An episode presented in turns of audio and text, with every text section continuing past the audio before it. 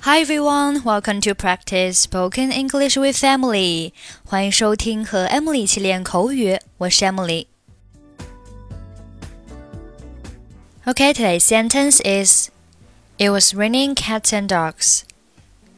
It was raining cats and dogs. It was raining cats and dogs.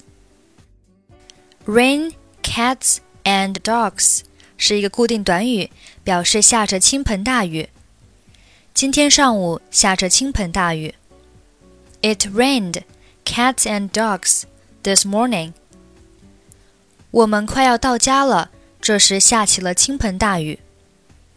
We were about to get home when it began to rain cats and dogs.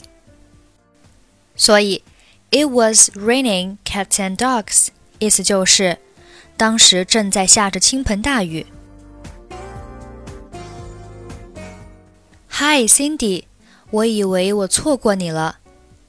Hi Cindy，I thought I'd missed you。真对不起，汉斯，谢谢你等我，你一定在这儿等很久了。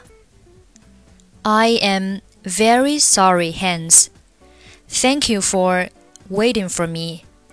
You must have been here for a long time already.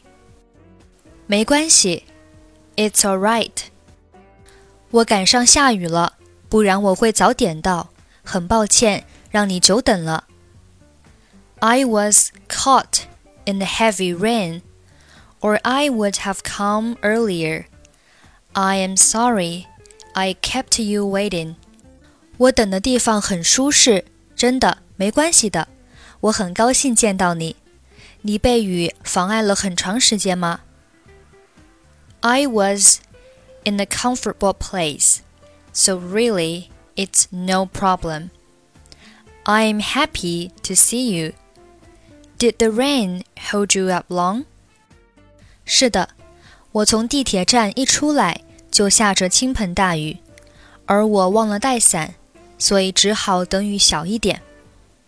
Yes, when I came out of the subway, it was raining cats and dogs, and I forgot my umbrella, so I had to wait for the rain to let up.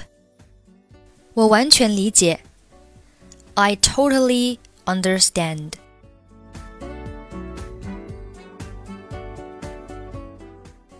Hi, Cindy. I thought I'd missed you. I'm very sorry, Hans. Thank you for waiting for me. You must have been here for a long time already. It's alright. I was caught in a heavy rain, or I would have come earlier. I'm sorry I kept you waiting. I was in a comfortable place, so really it's no problem. I'm happy to see you. Did the rain hold you up long? Yes, when I came out of the subway, it was raining cats and dogs, and I forgot my umbrella, so I had to wait for the rain to let up. I totally understand. Okay, that's it for today. 想要参与每日打卡、语音测评以及获取节目完整文本，欢迎关注微信公众号“英语主播 Emily”，回复“打卡”即可加入我们。I'm Emily. I'll see you next time. Bye bye.